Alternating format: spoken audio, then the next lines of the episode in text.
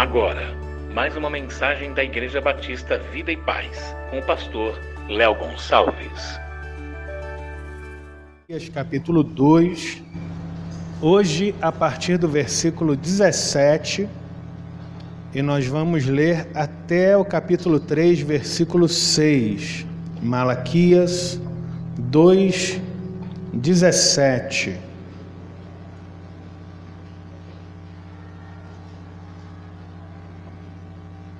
Continuando a nossa série neste livro, a série que se intitula Juízo. O tema de hoje, a sentença número 4, aos que questionam a justiça de Deus. O texto diz assim: Vocês estão cansando o Senhor com as suas palavras e ainda perguntam em que nós o cansamos? Nisso de dizerem: aqueles que fazem o mal passam por bons aos olhos do Senhor, e é desses que ele se agrada. Ou, onde está o Deus da justiça? Eis que eu envio o meu mensageiro, que preparará o caminho diante de mim. De repente, o Senhor a quem vocês buscam virá ao seu templo, e o mensageiro da aliança a quem vocês desejam, eis que ele vem, diz o Senhor dos exércitos. Mas quem poderá suportar o dia da sua vinda? E quem poderá subsistir quando ele aparecer? Porque ele é como fogo do ourives e como sabão dos lavandeiros ele se assentará como derretedor e purificador da prata. Purificará os filhos de Levi e os refinará como ouro e como prata.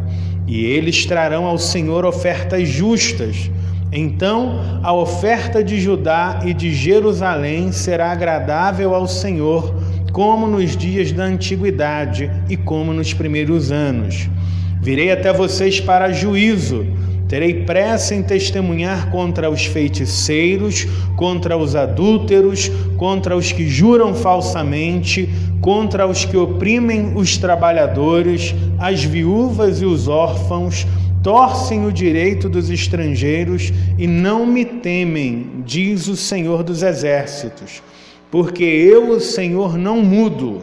Por isso vocês, filhos de Jacó, não foram destruídos. Amém. Vocês estão cansando o Senhor com as suas palavras, é o que diz aqui o profeta Malaquias. Então, de cara a gente vê que essas pessoas aqui a quem o profeta se refere conseguiram o impossível. Eles conseguiram cansar a Deus. E quando é que nós cansamos aquele que não se cansa?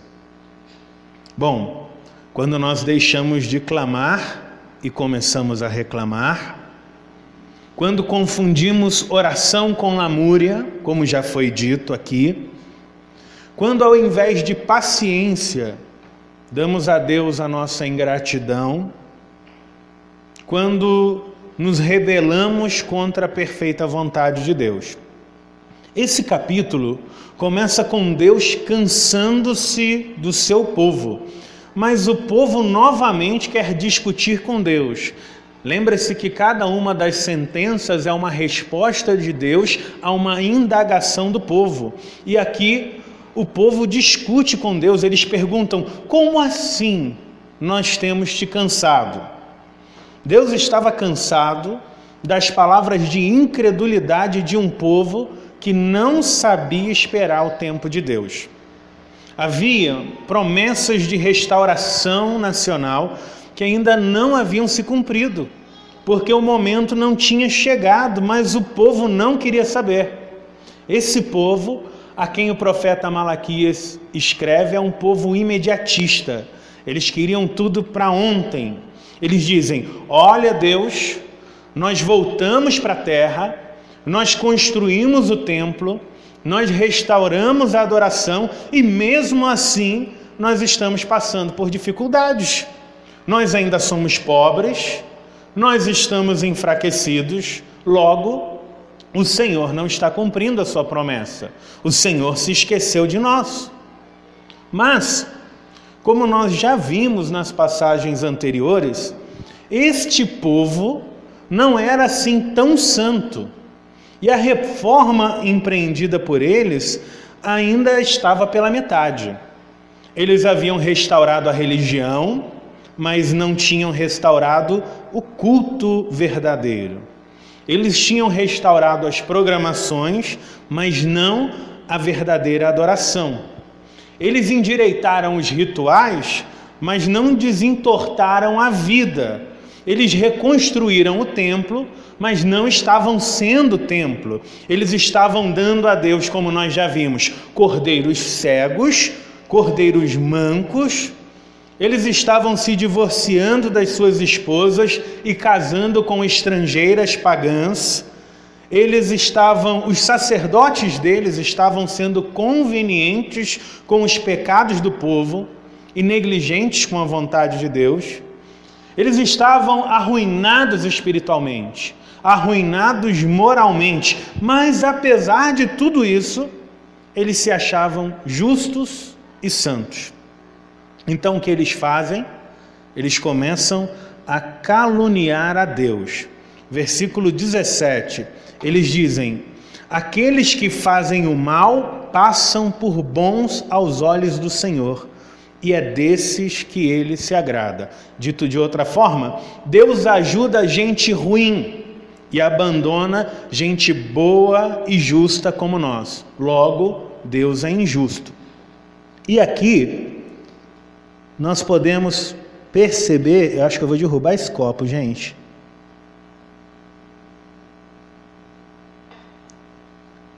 Quase sobreviveu. Aqui a gente percebe o pouco que eles sabiam de Deus e sobre eles mesmos. Eles não tinham autoconhecimento. Eles ainda acreditavam, primeiramente, em um mundo dicotômico, um mundo dividido entre pessoas boas e pessoas ruins, e Deus, na verdade, olhava para o mundo e não via dessa forma, como ainda não vê.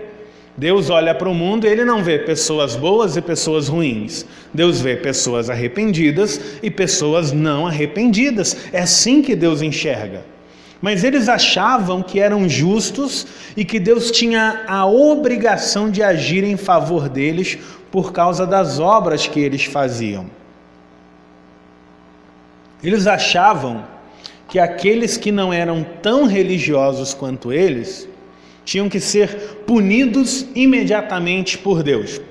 Acontece que a Bíblia diz que nenhum de nós possui justiça própria da qual possa se orgulhar. Todos nós somos pecadores. Eu não preciso reafirmar isso para você.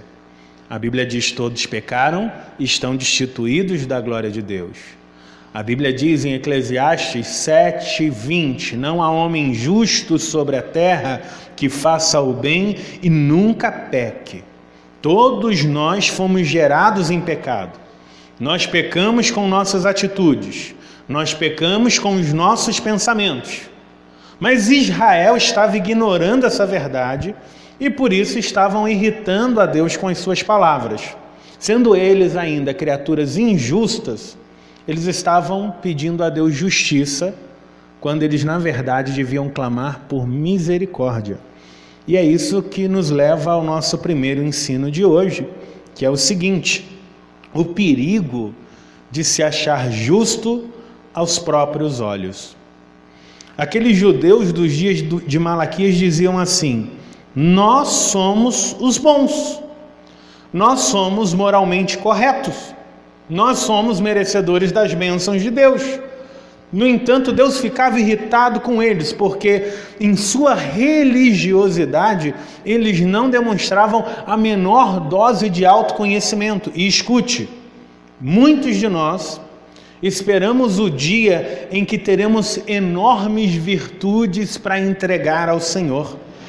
Alguns de nós adiamos o dia da nossa vinda a Jesus, da nossa entrega ao Cordeiro, porque nós achamos que temos que vir a Jesus carregados de bondade, quando na verdade o que Deus quer não é as nossas obras.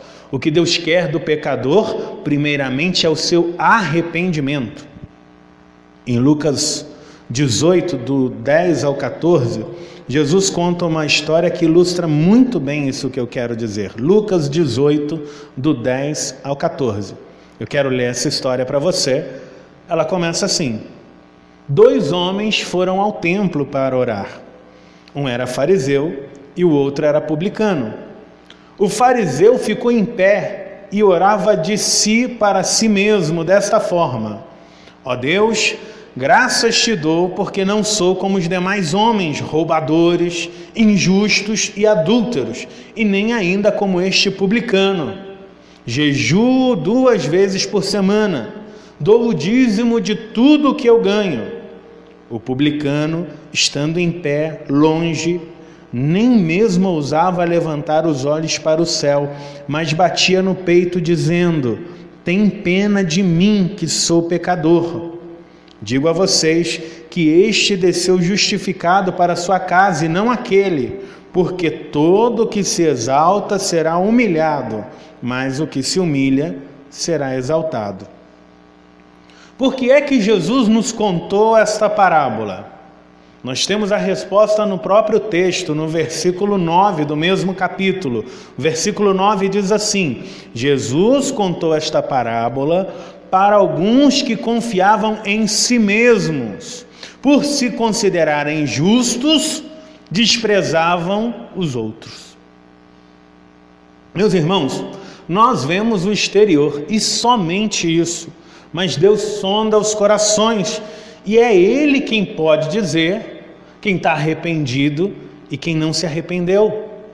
Fazer obras religiosas não garante que ninguém será salvo.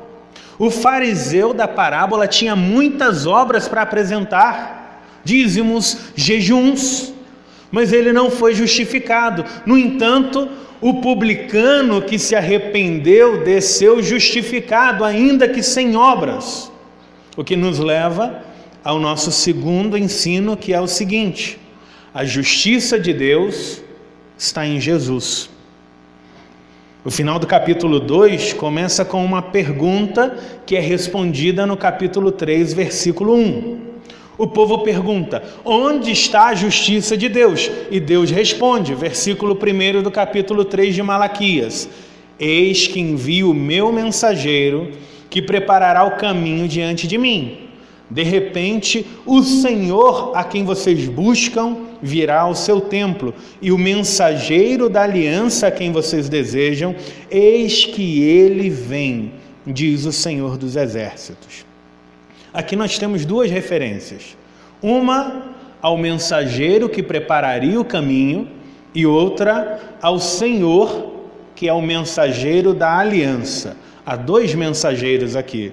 O primeiro mensageiro é João Batista. Jesus deixa isso muito claro quando ele fala de João Batista em Mateus 11, versículo 10. Ele diz: Este é aquele que está escrito. Na verdade, João Batista diz isso. Este é, é, Jesus diz isso. Este é aquele de quem está escrito: Eis que envio adiante de você o meu mensageiro que preparará o caminho diante de você. Jesus dá esse testemunho de João.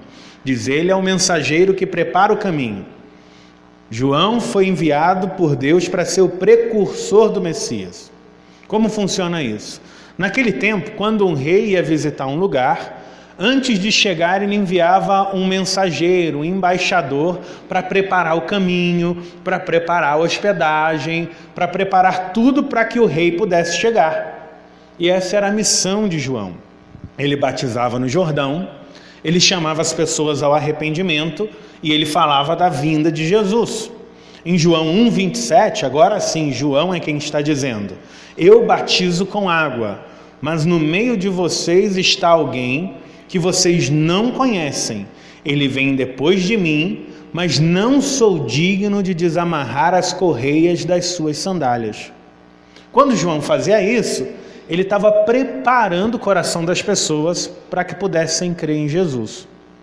Agora, o segundo mensageiro, que é chamado aqui de mensageiro da aliança, é o próprio Cristo.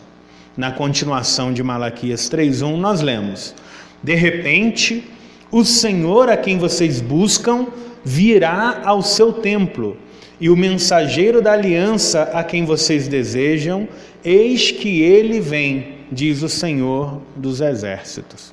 Aqui a gente tem um paralelismo.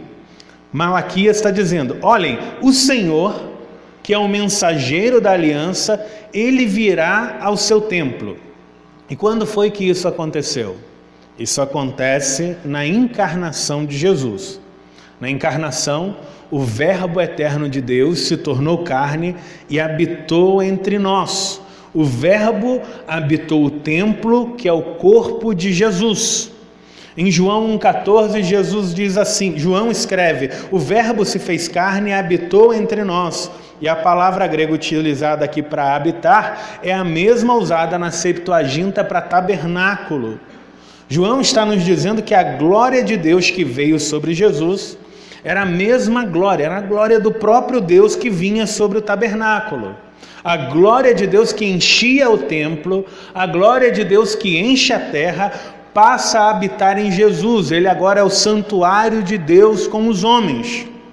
E esse trecho é importante porque ele lança as bases da doutrina da justificação pela fé.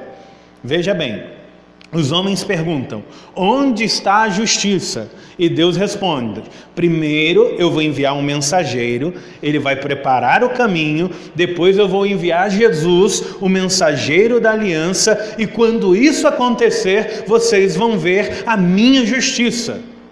Isso porque Jesus demonstra perfeitamente a justiça do nosso Deus. Quando ele esteve neste mundo, ele viveu de modo justo e perfeito. Hebreus 4,15 diz que Jesus foi tentado em todas as coisas, à semelhança nossa, porém sem pecado.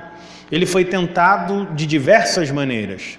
Foi tentado por sua família, que duvidava dele, foi tentado pelos discípulos quando estes o abandonaram ele foi tentado pelos judeus quando os judeus o rejeitaram. Ele é tentado pelos romanos quando os romanos o açoitaram. Mas em cada um desses momentos, Jesus permaneceu fiel. Seu espírito jamais pôde ser quebrado por nenhuma força deste mundo. Ele foi tentado em tudo na vida e ele foi tentado quando penduraram ele na cruz. Sendo Senhor, ele foi traído como o menor e o pior dos servos. Não houve consideração alguma para Jesus. Ele foi escarnecido, humilhado, pregado na cruz. 700 anos antes da sua morte, Isaías vê essa cena e ele profetiza acerca disso. Em Isaías 53, versículo 7, o profeta escreveu: Ele foi oprimido e humilhado, mas não abriu a boca como cordeiro foi levado ao matadouro, e como ovelha muda diante de seus tosqueadores, ele não abriu a boca. Seja em sua vida, seja em sua morte, a justiça de Deus esteve visivelmente presente em Jesus. Só que essa é a parte do Evangelho que provavelmente todo mundo conhece. Do crente ao ateu, não há quem diga que Jesus foi ruim. Eu conheço ateus que dizem: não, Jesus foi ok, Jesus foi um cara legal que andou por aí, Jesus foi um homem bom, Jesus era justo. Então, essa é a parte do Evangelho que as pessoas aceitam mais facilmente. Pouca gente duvida de que Jesus foi justo. Agora, a parte que pouca gente sabe é que em sua vida e em sua morte, Jesus substituiu perfeitamente os que creem. Em sua vida, ele praticou justiça em nosso lugar, ele praticou justiça por nós. Isso significa que cada ato nobre de Jesus, cada gesto justo, cada atitude santa, cada vez que Jesus se voltou contra o pecado, Cada linda oração que ele fez, Cada vez que ele glorificou o Pai na terra, ele o fez por aqueles que viriam a crer nele.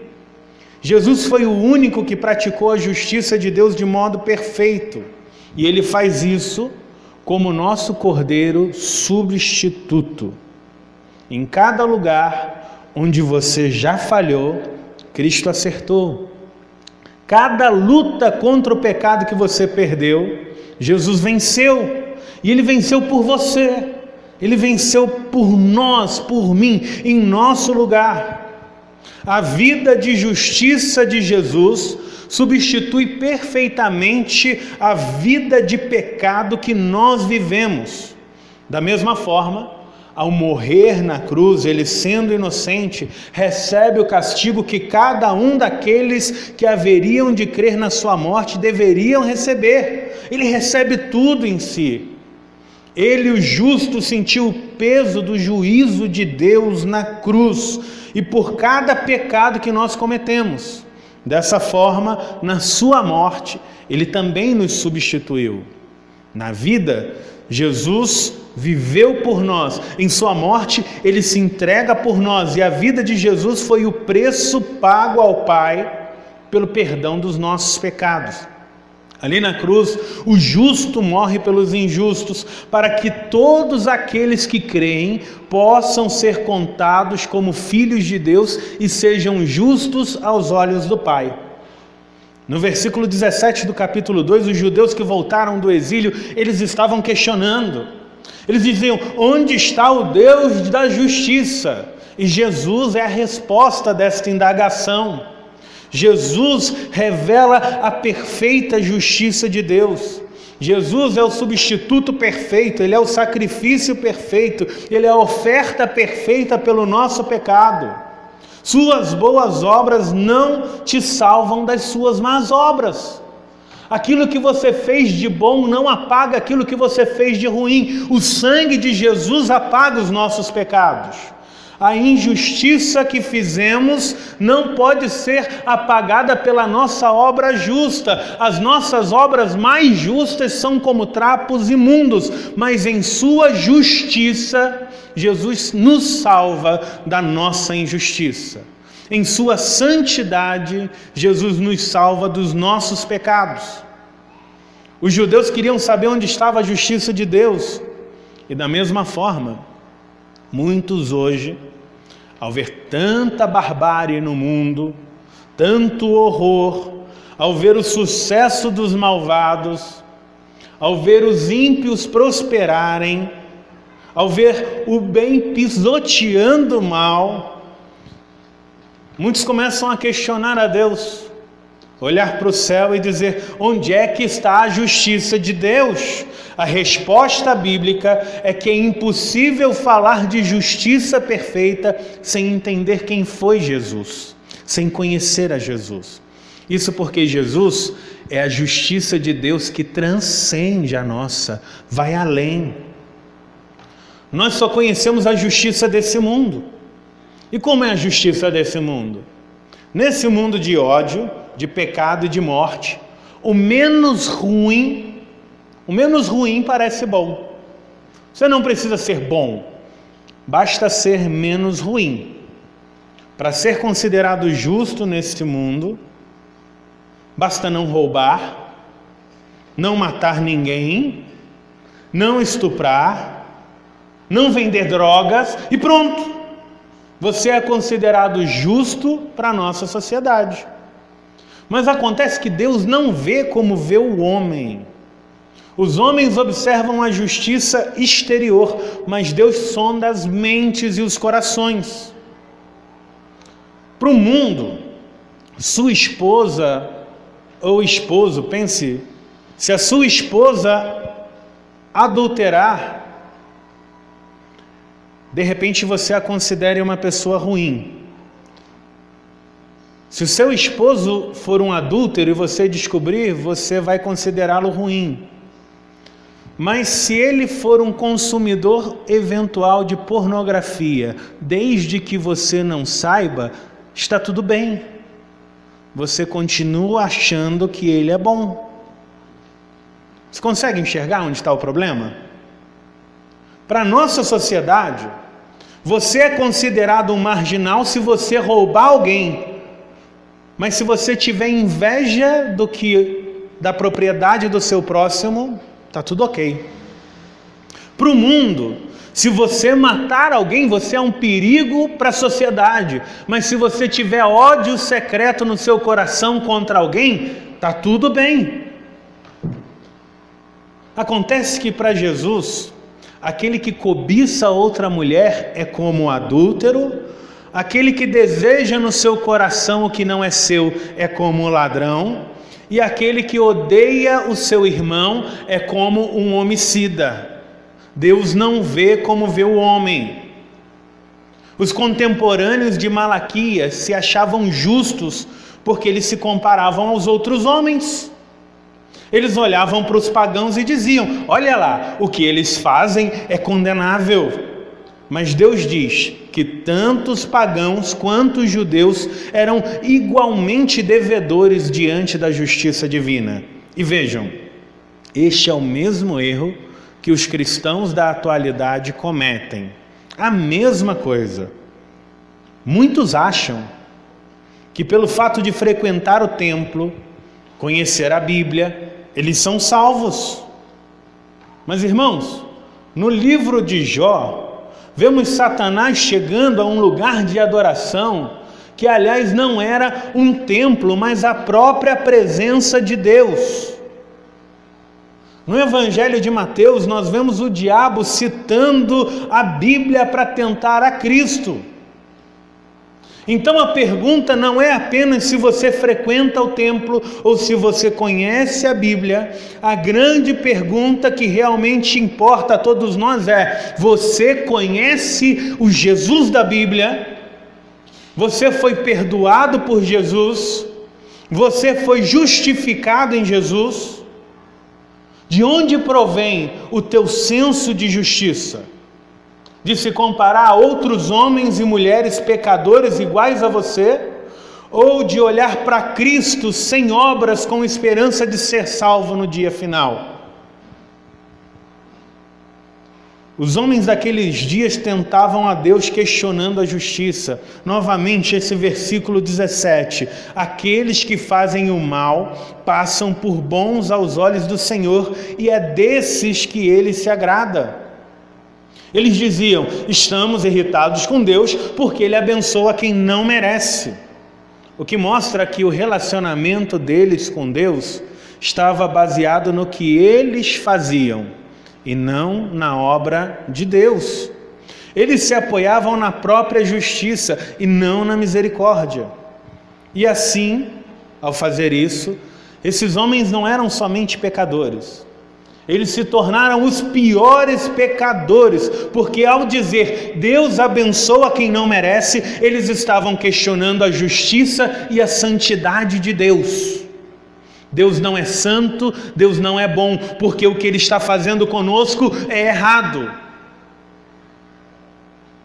Meu irmão, diante de Deus, ninguém será considerado justo a não ser por meio de Jesus Cristo. Jesus é a justificação do crente religioso. Jesus é também justificação para o descrente e religioso. Você pode estar na religião, você pode estar sem religião, igualmente você vai ao inferno se você não estiver em Cristo.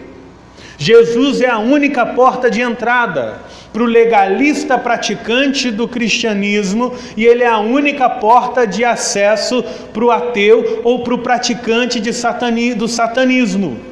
Ambos têm que se aproximar de Jesus e se arrepender e ir por Jesus se querem ser salvos. Jesus é a ponte por meio do qual o homem pode se aproximar de Deus e não tem outro meio. Em João 14,6, Jesus diz: Eu sou o caminho, a verdade e a vida, e ninguém vem ao Pai senão por mim. 1 Timóteo 2,5: Há um só Deus e um só mediador entre Deus e a humanidade, Cristo Jesus, homem em Atos 4, 11 e 12, o Espírito Santo deixou registrado para nós. Jesus é a pedra que vocês, construtores, rejeitaram, mas ele veio a ser a pedra angular. E não há salvação em nenhum outro, porque debaixo do céu não existe outro nome dado entre os homens pelo qual importa que sejamos salvos. Só em Jesus a salvação. E se isso é verdade, isso significa que as boas obras dos crentes não salvam que a caridade dos espíritas também não salva, que a mediação, a suposta mediação dos santos católicos não salvam, que a reencarnação, o caminho de, da crença na reencarnação não te salva. E que o batismo dos protestantes também não te salva. Só Jesus salva o homem do seu pecado porque só Jesus tem o poder de declarar o homem justo. Nós não nos tornamos justos diante de Deus praticando boas obras. Você se torna diante de Deus um homem justo, uma mulher justa, quando você deixa de olhar para suas obras e passa a olhar para Jesus em busca de perdão, em busca de graça, de misericórdia e de vida eterna. Por isso que na Bíblia está escrito: o justo viverá pela fé, não pelo que ele fez, pelo que ele creu. O que você fez e o que você faz tem o poder de te levar ao inferno. As suas obras podem te arrastar para a condenação. Somente crendo no sacrifício de Jesus é que você recebe a justiça de Cristo.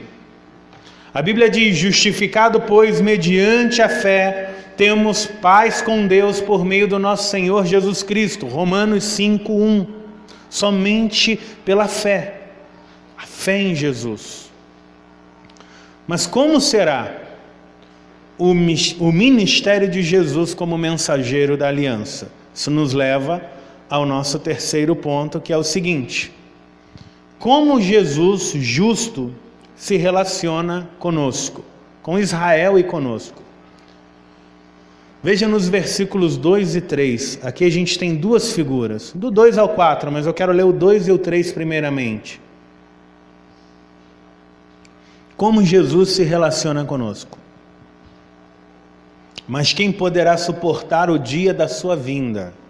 E quem poderá subsistir quando ele aparecer? Porque ele é como fogo do ourives e como sabão dos lavandeiros.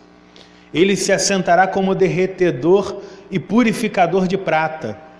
Purificará os filhos de Levi e os refinará como ouro e prata, e eles trarão ao Senhor obras justas.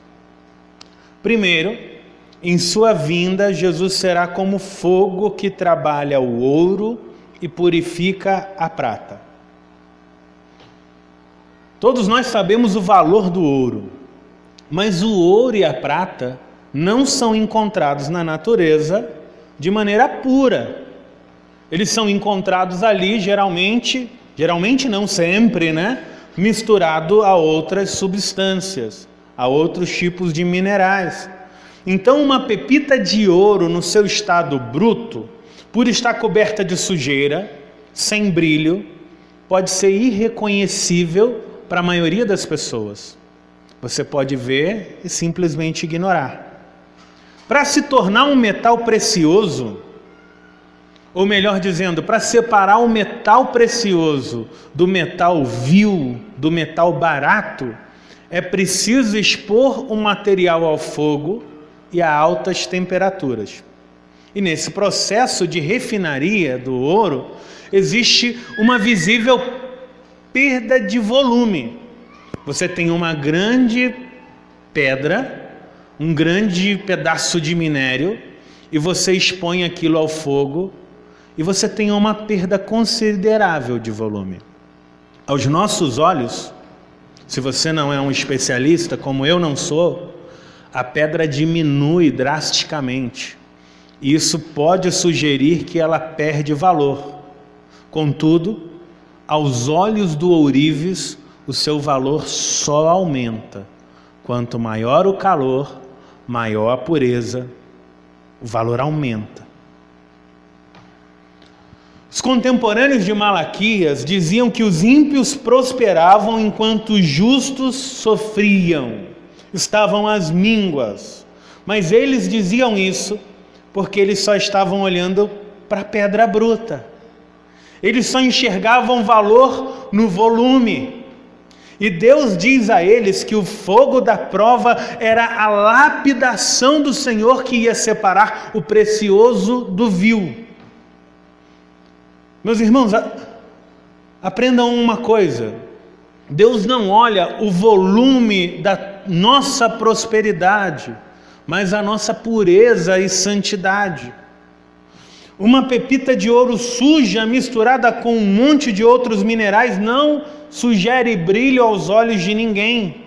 Assim como a prata misturada com sujeira não tem brilho perfeito. Sem o trabalho do ourives, o valor delas é pequeno, mas quando o ouro e a prata são expostos ao fogo do ourives, a impureza sai e eles começam a brilhar. E o ourives é Jesus. Amém? É Jesus. Diga ao seu irmão, perturba ele, e eu perturbo você. O ourives é Jesus. Fala para ele assim: Você vai falar para mim, Edson. Jesus está purificando você. Amém. Jesus está purificando você. O texto ainda diz: purificará os filhos de Levi e os refinará como ouro e como prata. O que, que tem que ver isso aqui agora? Filhos de Levi. Os filhos de Levi eram uma família sacerdotal o que significa que eles eram uma família dedicada ao serviço e ao louvor. E esse sacerdócio dos filhos de Levi, também chamado levítico, não existe mais como era no Antigo Testamento. Até porque ninguém oferece sacrifícios aqui no templo de animais. A gente não mata cordeiros, a gente não sacrifica pombinhas aqui dentro, isso acabou. Não existe mais matança de animais para purificar pecados. Jesus morreu por nós. Mas existe um sentido em que o ministério sacerdotal permanece. Em 1 Pedro 2,5, 1 Pedro 2,5, está escrito o seguinte: Também vocês, como pedras que vivem, são edificados casa espiritual para serem sacerdócio santo, a fim de oferecerem sacrifícios espirituais agradáveis a Deus por meio de Jesus Cristo. Na antiga aliança, a família de Levi oferecia sacrifícios de animais. Na nova aliança, Todos os cristãos são sacerdotes e oferecem sacrifícios espirituais. Você exerce o seu ministério sacerdotal quando você oferece louvor. Você exerce ministério sacerdotal quando você serve a Jesus. Você exerce ministério sacerdotal quando você aproxima sua família e os seus amigos e também os seus inimigos de Jesus. E o que acontece quando você faz isso? Versículo 4: Então a oferta de Judá e de Jerusalém será agradável ao Senhor.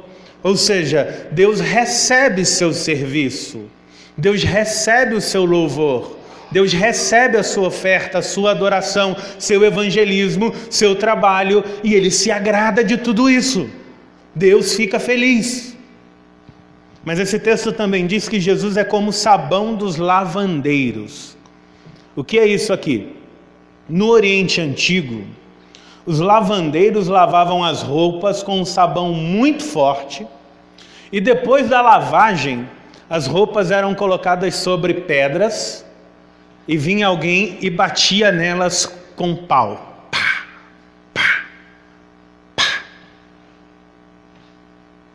Sei lá, tinha que bater na roupa. Não era só passar o sabão. Eu não sei se aqui tem esse costume. Não é? Ninguém mais tem, né? Todo mundo tem máquina de lavar, glória a Deus. Mas tua mãe, talvez a tua avó já fez isso. Eu lembro quando eu era criança, foi uma moça trabalhar na nossa casa e morou com a gente um tempo. Ela ajudava, minha mãe nessa época começou a trabalhar fora, e ela ajudava a cuidar de mim e do meu irmão e fazia os serviços da casa, e ela lavava roupa também. E a gente achava aquilo muito doido, muito engraçado, porque ela pegava a roupa e fazia pá, pá, no tanque. E a gente ficava rindo. Não era um costume da gente. Você está rindo? Ela era de Minas Gerais, viu? Ela batia na roupa.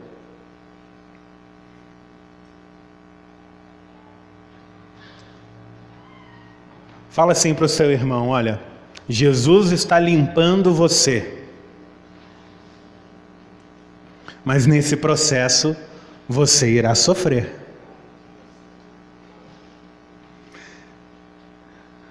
Meus irmãos, a justificação não custa absolutamente nada.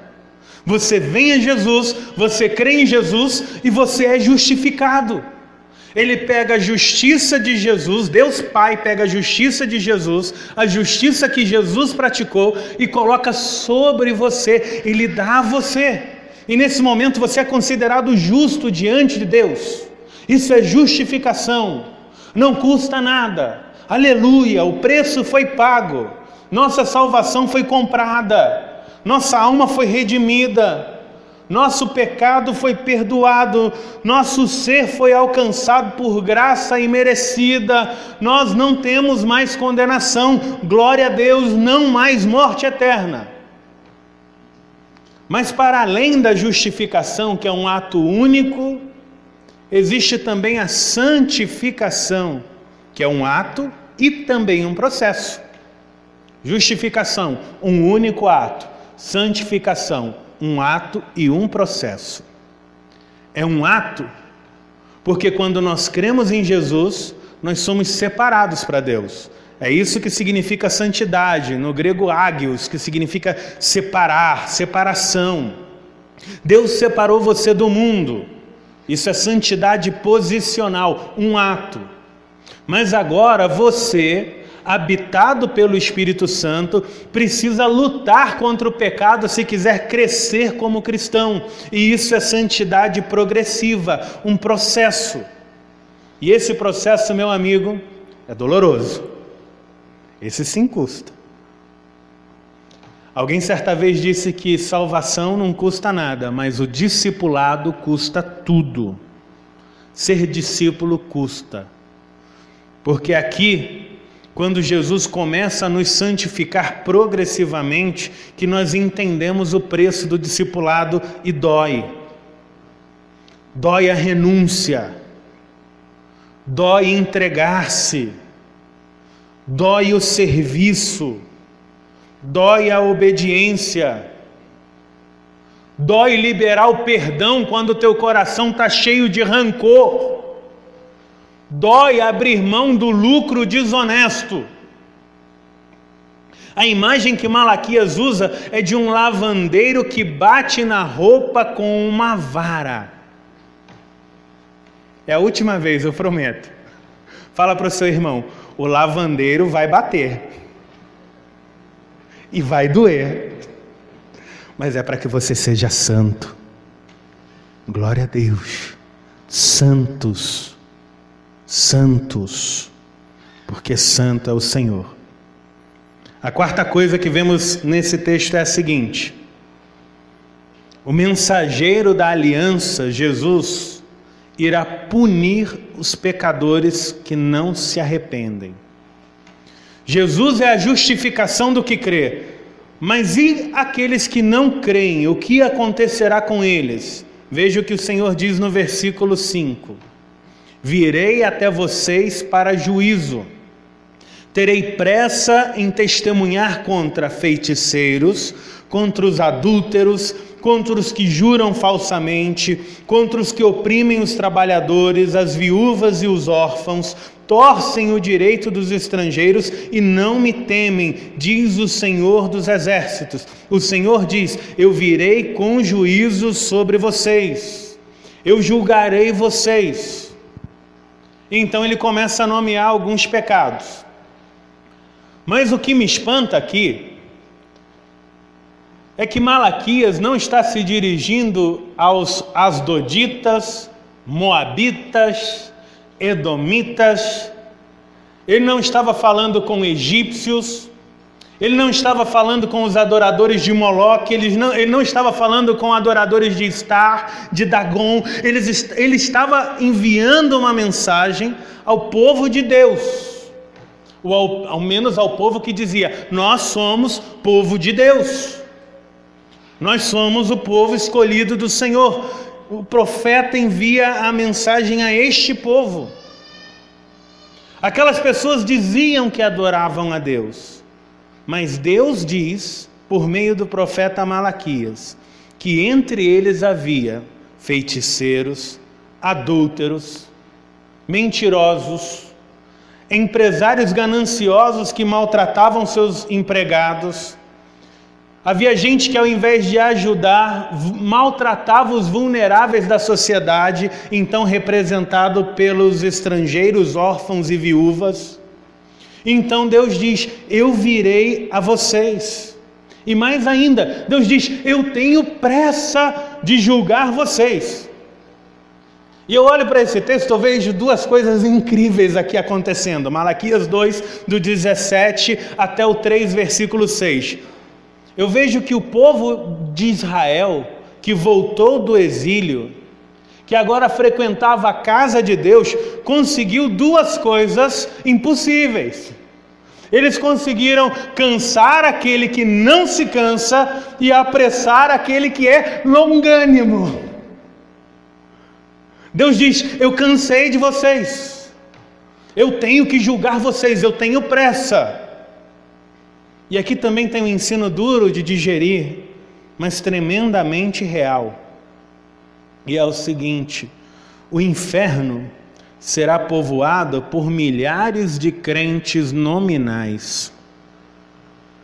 Pessoas que eram membros de alguma igreja, gente que dizia que era povo de Deus, vai ter gente que cantava louvores, gente que tomava santa ceia, gente que conhecia e era conhecida nos círculos evangelicais, gente do alto e baixo clero, entre aspas, muitos destes povoarão o inferno no dia do juízo do Senhor. Então, essa palavra está nas Escrituras para nos servir de alerta, para nos lembrar que o mais importante aqui não é se você tem uma religião Talvez você tenha vindo, você escute isso, ah, legal, gostei disso, mas eu já tenho a minha religião. A pergunta não é se você tem religião. Aqui não importa se você é o frequentador da igreja, se você tem anos de membresia, está quase virando membro platino de igreja. A grande pergunta que importa a você nessa noite é: você nasceu de novo? Você é de Jesus? A sua vida está em Jesus? Isso é o mais importante. Não é se você cresceu na igreja. Para Deus não importa se você cresceu na igreja, se você foi batizado na igreja, se você casou na igreja, se você viveu na igreja, você também pode ir ao inferno se você esteve apenas na igreja e não em Cristo. Aqueles homens viviam praticando feitiçaria. Eles vinham mentindo constantemente, está escrito aqui, eles estavam afastados dos caminhos de Deus embora permanecessem fiéis ao caminho da religião. Eles tinham religião, mas não tinham um Salvador. Eles confiavam na religião mais do que no Senhor, e como resultado disso, eles não podiam se libertar dos pecados. E é isso que acontece se você estiver na igreja, mas não em Jesus. Se você estiver na igreja, mas não em Jesus, os teus pecados vão continuar te atormentando. O teu passado vai continuar te perseguindo e você nunca vai ter paz. Mas se você estiver em Jesus, se você creu naquele que é descrito aqui como o mensageiro da aliança, então você pode confiar nele para a sua justiça. Você pode ter a segurança de que seus pecados foram perdoados. Então você é habitado por ele. Você é lavado por ele, você é refinado por ele, regenerado, transformado por ele. Essa é a promessa. E ela é dos que creem. E aqui vai um alerta: é possível praticar sem crer, mas é impossível crer e não praticar. Entendeu? Ficou muito embolado? Vou repetir. É possível praticar sem crer, mas é impossível crer verdadeiramente e não praticar. Isso porque a obra de Jesus é transformadora. Quando ele justifica alguém, ele também inicia a santificação em seu coração. E automaticamente essa pessoa adquire novos desejos. Ela começa a sentir necessidade de Deus. Ela sente desejo pela presença de Deus. Ela sente amor pela casa de Deus. Ela sente vontade de servir a Deus. A nossa salvação é uma justiça adquirida gratuitamente, mas essa justiça também produz em nós um crescente desejo de santidade. Portanto, nesse ponto, a pergunta que cabe a nós é a seguinte: você está experimentando um desejo transformado? Você tem aprendido a cada dia a amar mais as coisas que Deus ama e a odiar o que Deus odeia, se isso estiver acontecendo em você, isso é um bom sinal.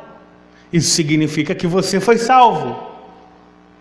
Mas se isso não está acontecendo, isso pode significar que você ainda está perdido, embora religioso, e que Jesus está vindo para julgar você.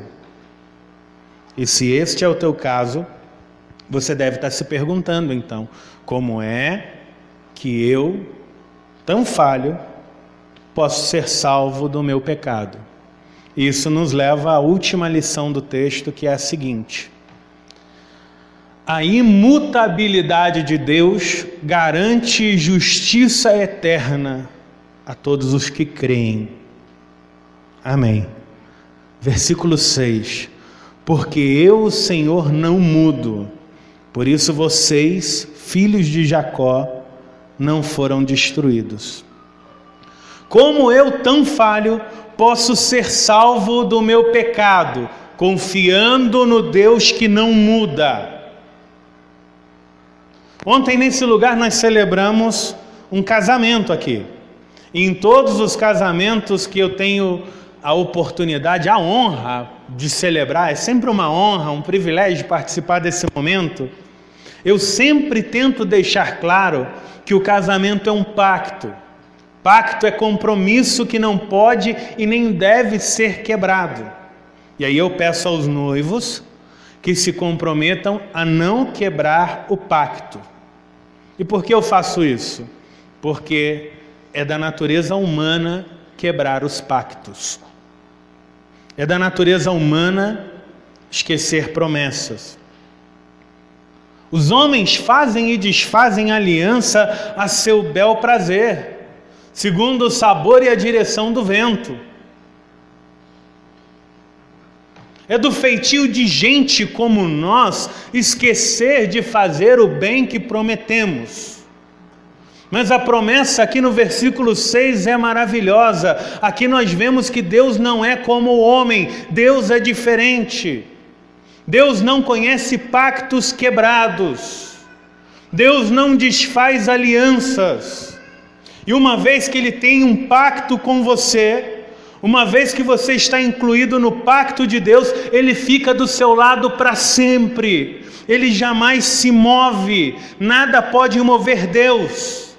Nossa fragilidade não anula a força de Deus. Nossa vulnerabilidade não tem o poder de anular a firmeza de Deus. Nossa fraqueza momentânea não interfere na força de Deus. Nosso momentâneo ódio não anula o eterno amor de Deus. E nossa transitória falha não destrói a fidelidade de Deus. Deus aqui faz uma promessa a nós. Uma promessa para você. Se você crê, essa promessa é para você. Ele diz que aquele que vem a Ele, através do mensageiro da aliança, Jesus Cristo, para ser justificado, será salvo para sempre. Ele nunca desistirá de você. Deus nunca desiste daquele que veio a Ele arrependido. Deus nunca anula a promessa que Ele fez.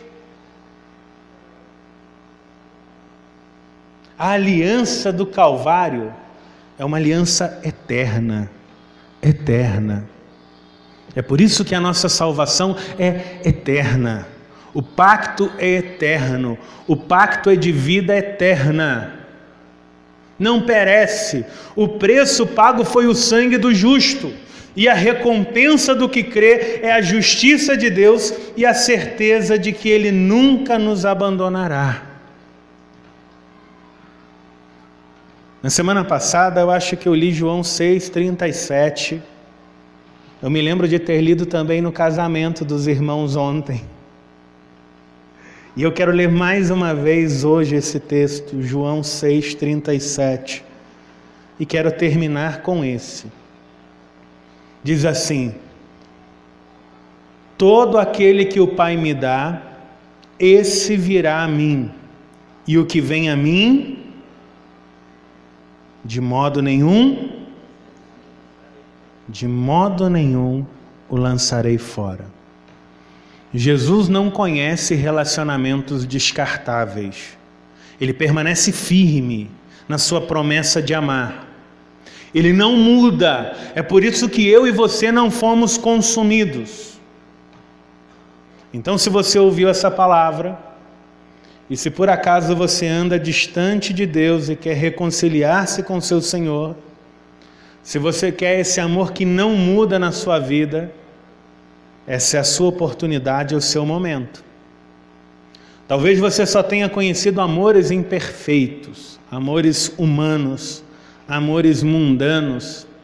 E isso fez de você uma pessoa muito desconfiada, tímida, receosa, porque você só conheceu amores que mudam Pessoas que prometeram ficar do seu lado para sempre e que em algum momento deixaram você, amores imperfeitos.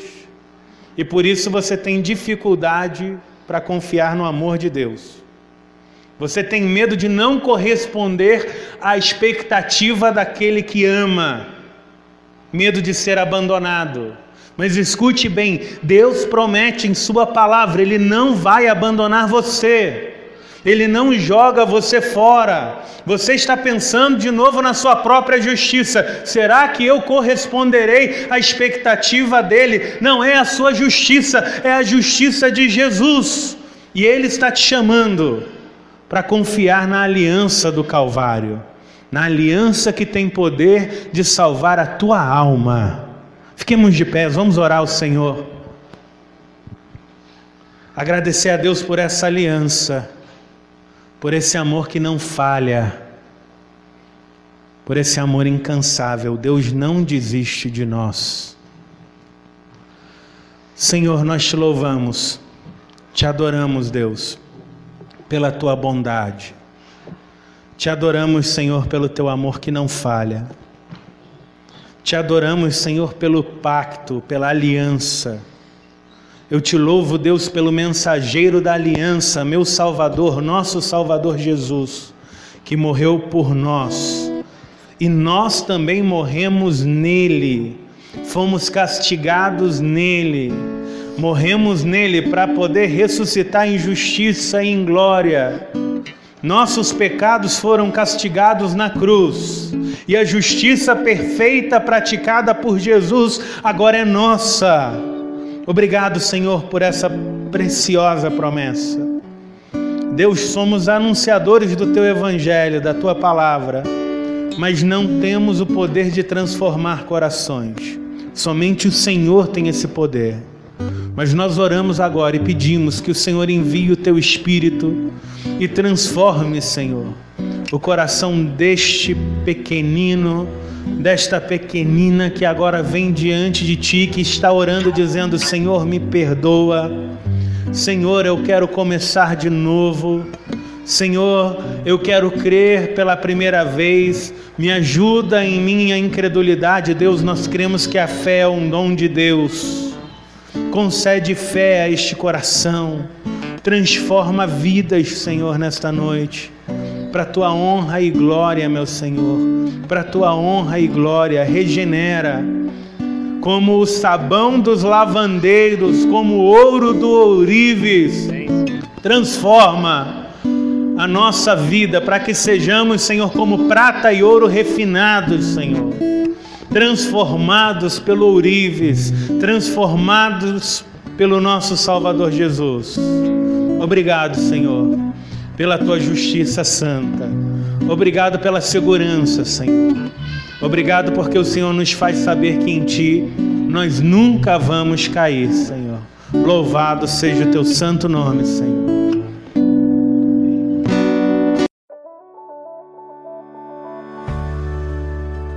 Venha nos fazer uma visita. Ou aquele número 14, Ouro Branco, Minas Gerais. Para maiores informações, acesse o nosso Instagram, arroba e ponto, Vida e Paz.